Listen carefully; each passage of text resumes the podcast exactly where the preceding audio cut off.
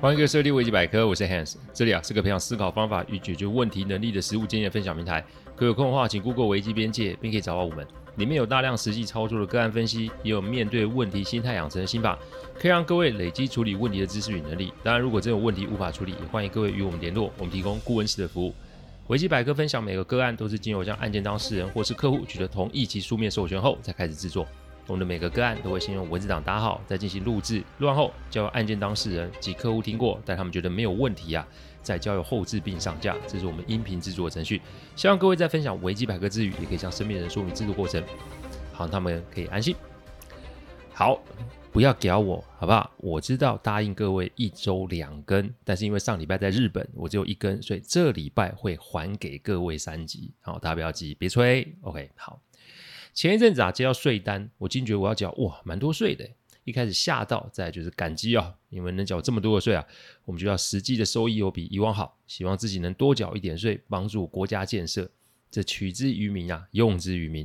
我这么说，有人觉得，哎呦，拜托，Hans 你也太八股矫情吧？但我只想说一句嘛，我缴税，我骄傲吧。前一集啊，是关于我自己啊。这个旅游啊提出来的一个专题哦，里面有一点我觉得很重要，就是所谓的让利这两个字。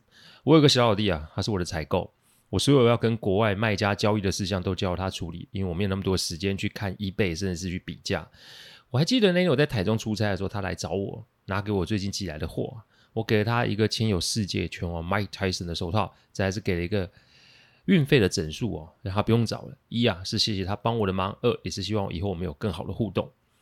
讲钱伤感情吗？这句话有点问题哦。因为在我看来，朋友之间如果连钱都不敢讲开，那才是真正的有问题哦。我的朋友啊，其实没有很多，但我主动买单的习惯一直多年来都是维持这样。除非是有客户或学生摆明跟我说今天这一摊他要请，否则主动付账都会是我。我不来 AA 制这一套，因为这一次请完，下次如果有缘，那就对方请，这也可以嘛。但要我吃饭当下跟朋友分摊数字。那这餐饭我倒不如不要去哦。最近我听到身边的朋友一直在做白宫的事情发生哦。我之前有说过很多次，专业的服务及使用者付费的观念，每一个人都要用自己的时间在工作换取金钱，所以需要别人的专业服务，那就要给服务专业的对价。所谓的专业对价，就是指付你该付的钱。付钱，付钱跟请吃饭一样吗？对我来说是不一样的，所以我通常就是付钱再加请对方吃饭。千千万万不要用餐费来取代费用，这其实是一个不太恰当的做法。因为讲到钱，没有人不要。说自己不欠钱的人，不代表他不想要钱嘞。再说一次，口中说自己不欠钱的人，他有说他自己不需要钱吗？所以不要自己就用以餐抵费的观念来跟人家互动。还有，拜托不要说自己请别人的餐有多贵又有多贵，因为你给的钱，对方是可以自己自由使用的。如果是点餐再贵，他也没有办法自己支配，不是吗？我这么说。不好听吧？不过跟人打交道，你要懂人性。你的诚意，如果对方不领情或是用不用的话，你觉得有意义吗？请人帮忙，任何的事情，请支付专业的对价。对常人是如此，对自己的亲人及朋友更该是如此。请把这句话给我记在心里面哦。今天的个案啊，是跟大方小气有关系哦。今天这个个案是跟死党的聚餐哦。呃，我就叫他方董好了。方是大方的方。没错，这个老兄做我的客户大概十三年哦，人啊海派兼豪爽，非常阿扎力。他有一群高中至今的死党，我记得家是六个人。我之所以会认识他们，是有一次方董的一个兄弟出了事，我去处理。我那个时候才知道，他们每个月都会有一次性的聚会。这个聚会啊，就像是个兄弟会，而且只有他们几个可以参加。不论当天啊你有多大的事，哪怕是台风，他们要出来聚。这个习惯维持了将近三十年都没有改过。方董这个人虽然海派，但心啊细的，因为他的五个兄弟啊，一个是保全，一个是银行行员，一个是老师，一个是警察，一个是公务员，六个人里面就属方董混的最好。但他的兄弟们啊，只知道方董是做生意的，而且他每次聚会绝不会叫司机载他，因为他总觉得要顾及兄弟们的心情啊。就算是亲如兄弟，也有人性显现。这句话是方董教我的。但人性之所以有意思，就是常常事情会超出我们的预料。事情是这样的：某天啊，我去找客户开会的时候，我少见的看到方董脸色不太好看。要知道哦，他是一个经历过大风大浪的人，所以很少事情可以让他坐立难安。哪怕有一年啊被妻子赶出家门，也没那么惨过啊。这是另外一个案例，有空我再跟大家分享。说到这里，我也必须对我的客户们说啊，虽然啊大家的案子是照顺序排，但各位大哥大姐们，你们也不要那么计较。有些客户的案子会被提及啊，一次甚至两次，甚至是更多次。原因是因为我觉得这里面的经验是可以对听众们有帮助的，所以我才会做整理。所以拜托大家不要那么计较，一直来劲的跟我抱怨说什么谁比较前面啊，谁的内容比较多啦，谁的案子被提过几次。我做这个是自己整理自己录，诶，现在一周两次。更新讲真的蛮超的，我这礼拜要三次哦，所以不要抱怨或来私信搞什么关说，我没空弄这些东西，我只讲这最后一次啊，我不会再讲了。没办法啊，这跟客户啊说话就得直接点，因为啊不想个别跟他们用电话解释，所以用这个公开播放的机会跟他们说明。不好意思各位啊，我们继续讲这个案子。刚不是说方董几个兄弟都是不同的职业吗？其中有一位保全的大哥啊，他的妻子身体长期不好，所以啊常往医院跑。方董多次想要帮他安排私人医院做诊治，好朋友就是不听。这一次听说啊，是保全大哥妻子在家昏倒，方董知道的时候，保全大哥的妻子在医院的急诊室已经躺了三天了。方董这个时候顾不了那么多，立马安排啊，让兄弟的妻子去一间私人的医院，而且紧急动了个手术，前前后后在医院里面住了三个多月，再来康复出院哦。具体病因我不清楚，不过就是小病不治，结果就拖成大病。但在这一次之后，要么是宝泉大哥没来聚会，不然就是宝泉大哥啊私自约其他的兄弟，没有约方董。方董一开始也没放在心上，但人心都是肉做的嘛。三个月他真的受不了，于是他便想说打个电话给宝泉兄弟问问状况。结果宝泉兄弟换了手机号码，方董在问其他兄弟的时候，每个人是吞吞吐吐，说不出个所以然来。方董一开始还坐得住，但后来真的不爽了，直接杀去他家。想要讨个说法，但应门的是保全大哥的妻子。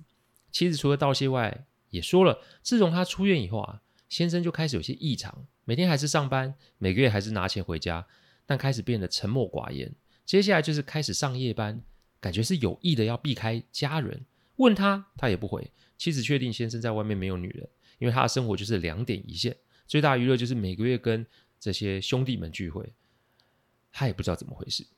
接着就跟方董说啊，这欠下医药费，他们一定会还啊。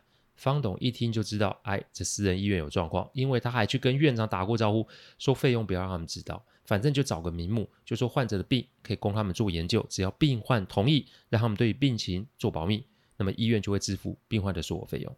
这看来是医院走漏了风声，这才让做兄弟的觉得难堪啊。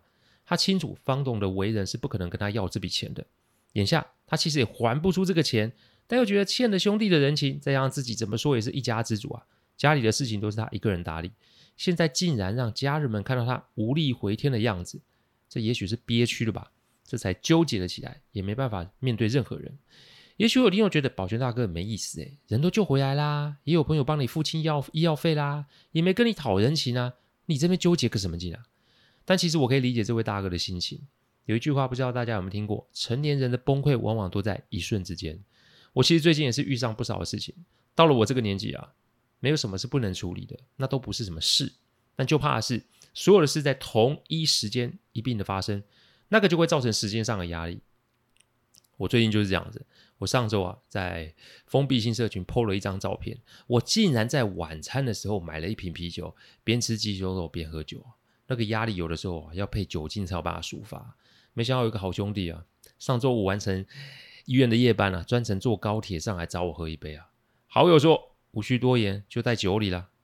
成年人的压力其实不见得会有办法跟亲近的人说，因为你说了，其实引发的不只是关心，更是那永无止境的询问与讨论。那我就只想把心情做抒发，我也不想这么多的解释，或是跟他人争论。所以那种有苦说不出的心情，我可以理解。我的事务所将近二十年了，我的妻子根本都不知道，也没去过。一般人都觉得这是很夸张诶，但在我们这个行业里面，保密那是刚好的事。客户的事情只能自己知道，这中间的辛酸情绪也能自己消化。所以你不要以为另一半什么事都跟你说，那才是正常的夫妻关系。保留一些空间，也许会比较好。每个人心中啊，都有不想被他人触及的地方。所以听完这一段，请学会尊重他人的隐私，让别人有崩溃的选择与自由。对，我没说错，我再说一次，请让别人有崩溃的选择及自由吧。方董及好友家中走出来的时候啊，五味杂陈。我那天晚上是被通知啊，到某家热炒店去给他把他抬回家。那 Hans，这也是你的工作吗？没错啊。说穿了，我们这种顾问是离客户非常近的一种贴身管家，举凡大小事都会由我们来安排及打理哦。我之前有说过，我可以不会，但我认识会的人，再加上这么多年坚持的不拿介绍费用的原则，其实会让各行各业的前辈们教我一些窍门哦。所以这么多年下来，让我们的事务所防守范围很宽哦。这个行业其实很有意思啊，每天都有新的事情发生，等着我们去处理哦。各位别以为啊，客户喝醉是小事，喝醉其实人身安全还好。重点是啊，这人喝了酒就会乱说话，所以在客户喝醉的时候，我会把客户讲的话都记下来，等客户清醒的时候交给客户。这日有所思，夜有所梦，会让客户在意识不清醒的状况所说的话，那对客户来说就会是重要的。所以我要确保客户喝醉的时候，我是在他身边的。那天把方董扶回家，夫人看着方董的样子啊。心疼啊，掉了眼泪。夫人说：“她很少看见他喝这么醉，而且她知道他是在伤心才会这样子。”我那天啊，其实就在方董家沙发上睡了一晚，因为方董就躺在另外一张沙发上。早上他起来的时候，看见我在喝咖啡，他不好意思，一直抓着头问我：“哎，昨天晚上的状况？”我把我写下的东西给他看时啊，上面不外乎就是兄弟都没啦，人生怎么会到这种地步啊？这些情绪性的用语啊。我跟方董说啊，人啊总是会过有过不去的地方。但你得要先确定你要什么，千万不要委屈了自己。这里所谓的委屈是指心中有怨。哎，明明我出钱又出力，你老婆是我救回来的，你没说谢谢就算了，怎么现在还搞这个？我还要为我自己的义气跟你道歉吗？未经人之苦，莫要求大度。这句话我想大家都听过。大度放下这种用字，其实只适合自己选择的时候用，不要用在别人身上。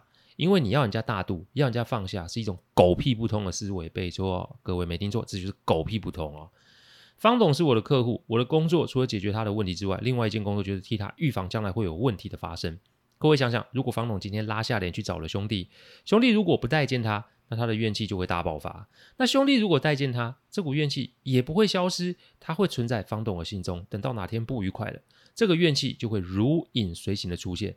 并且一直侵蚀着方董的内心，所以不论方董要做什么样的举动，怨气这事情啊，不能轻轻放过。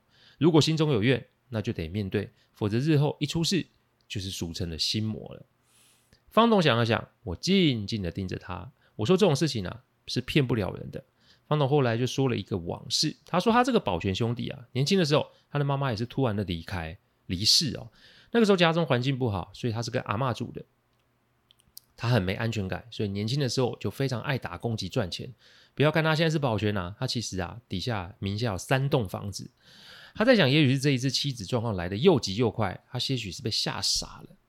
他之所以知道这事，是因为以前他们就是邻居啊，所以跟其他兄弟来比，他们两个人是更加的熟悉。但这事情也其他兄弟啊不知道啊，所以你想，方董说你点了我的要害，因为我的确有怨。我想的是，我们两个自小就跟亲兄弟一样，从小一起长大，有必要分得这么清楚吗？你把我当外人，我真的是很干呢。干这个字是方董要求我一定要写出来的，加深各位的印象。我真心觉得我的客户们都有病哦，所以还要这个朋友吗？想想，想都不用想啊，我当然要我这个朋友。好，那我们来想几个办法：一是让你们破镜重圆；二也是让方董自己把心自己的心声给吐露出来。第一个方法，开始示弱，需要帮忙。我要花方董去回想，这么些年下来，朋友们交情都不错，但都只是见面吃饭而已。所以说白一点，你们的交情其实来自于过去，饭桌上的话题也都跟过往有关。至于现在的事情，方董其实都没说。成年人的世界不比以往，有些事情不得不防，这是一种无奈，也是一种选择。这也难怪保全兄弟的冲击会这么大。所以讲白了，你们就是活在过去的酒肉朋友嘛？什么酒肉朋友？天使，你讲话会不会太难听？其实不会耶。其实坐在方董的位置上，我可以理解他的担忧，因为他又怕自己的兄弟们知道自己的身份，也许就会有人上门借钱，或是合股投资的烂事会发生。钱是小事，但人与人的关系如果沾上了钱，那恐怕是会有很多的变数。但我提醒方董，你有没有想过，为什么朋友们现在聚会都不找你啦？难道就是单次单纯的排挤你那么简单吗？有没有可能？我是说，有没有可能？可能因为这一次的事件，让所有的兄弟觉得跟你自己差太多了呢？私人医院几通电话就搞定了，只要说没有一定的背景与财力，鬼才会信。所以方董要做的第一件事情就是示弱，意思是他要发出求救的信号，说他需要帮忙。而这个事情别人做不行，只有他的这五名好友兼兄弟才可以帮忙。用示弱开始将兄弟们的关注给引过来哦。第二个方法直接点名啊，只讲需求。有钱人的世界其实不比我们简单，因为他们都会碰到钱解决不了的问题。什么叫钱解决不了的问题？以方董来说好了，他的母亲啊，一直都他心中的那根刺啊。奶奶今年八十有二，个性强悍，不喜欢别人管东管西，对于方董请来的保姆、帮佣、司机都没什么好脸色，而且喜欢常常搞失踪，自己一个人去外面闲晃。这几年有点记忆力退化，所以常常会拉高事态的严重性哦。方董今天可以赚这么多的钱啊，就想必他一定花了很多时间来打理自己的生意，所以势必就是少了时间陪伴自己的母亲。这五个兄弟其实家中的父母都不在了，所以这让我想到一个好方法，他要朋友轮流去找时间探视自己的母亲。母亲是一个人独居，他不愿意搬来同住，也不想要孩子们常花时间来探望他。其实我懂方董母亲的心情，她是不要拖累自己的子女，省得媳妇女婿会觉得不平哦。所以让五个从小一起长大的朋友轮流上，他们五个以前也没少在方董家蹭饭吃啊，跟老人家也是认识，这个熟识度及友好度啊，一定会比保姆、帮佣、司机来得高。所以不用等，直接打电话要兄弟们，直接跟兄弟们说出自己的难处，再加上最近真的也要出国出差，所以要他们五个人轮流来帮忙。结果各位猜猜怎么着啊？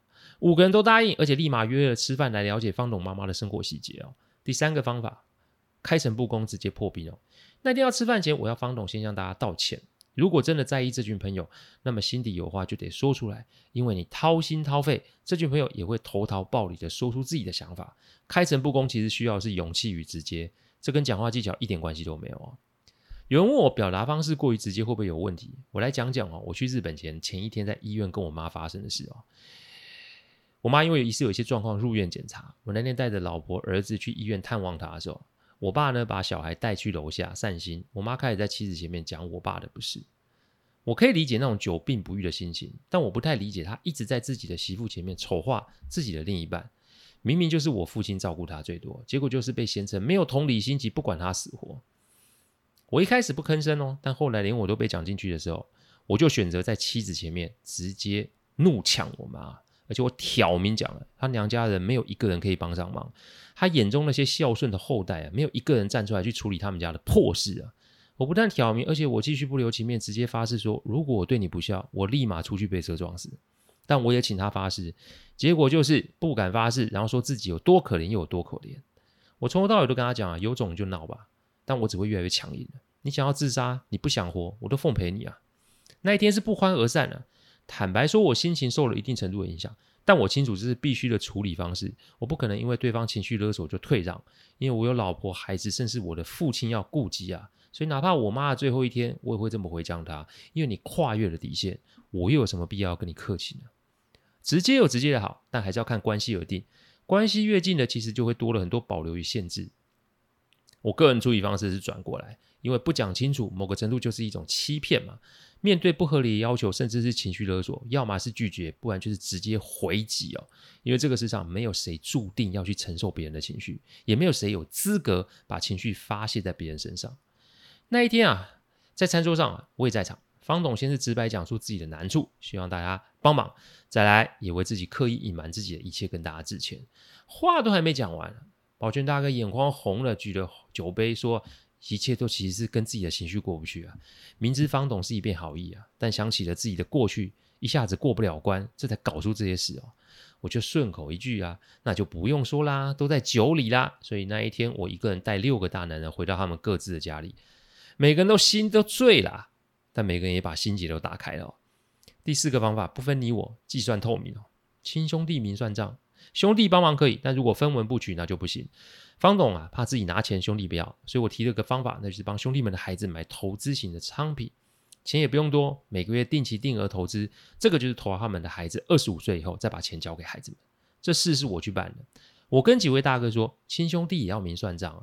但我很清楚，人之间是没有办法算清楚的。但也因为这样，我们要更实际一点。大哥们的情谊，我想方董是还不了的，因为也只剩他家中长辈在嘛。所以就让方董为你们的孩子做一些事情，这才是真真正正的长远吧。自己人的心中如果带了点不好意思，那不就让之前的事又重蹈覆辙了吗？大哥，你们说是吗？事情就这么定了。直到现在，几个老哥们还是定期聚会，只不过啊，是两周聚会一次。方董妈妈走的时候，全部的兄弟都列位家属。看来方董这辈子啊，有了这群兄弟，这才是真正的圆满了。事情就到这就结束。关系近的人也是人，所有的事情拿捏真的要仔细的想过，出了错坦然面对就好，没有人不会出错。所谓的信任，那是得一路磕磕碰碰过来才会坚定的。希望今天的案例可以对各位有些帮助哦。感谢各位聆听，听完之后如果有任何意见及问题，请上网站维基编辑留言。我们每周一中午都会有新的主题分享，各有任何想听的主题，也都可以让我们知道。再次感谢大家，我们下周再见，拜拜。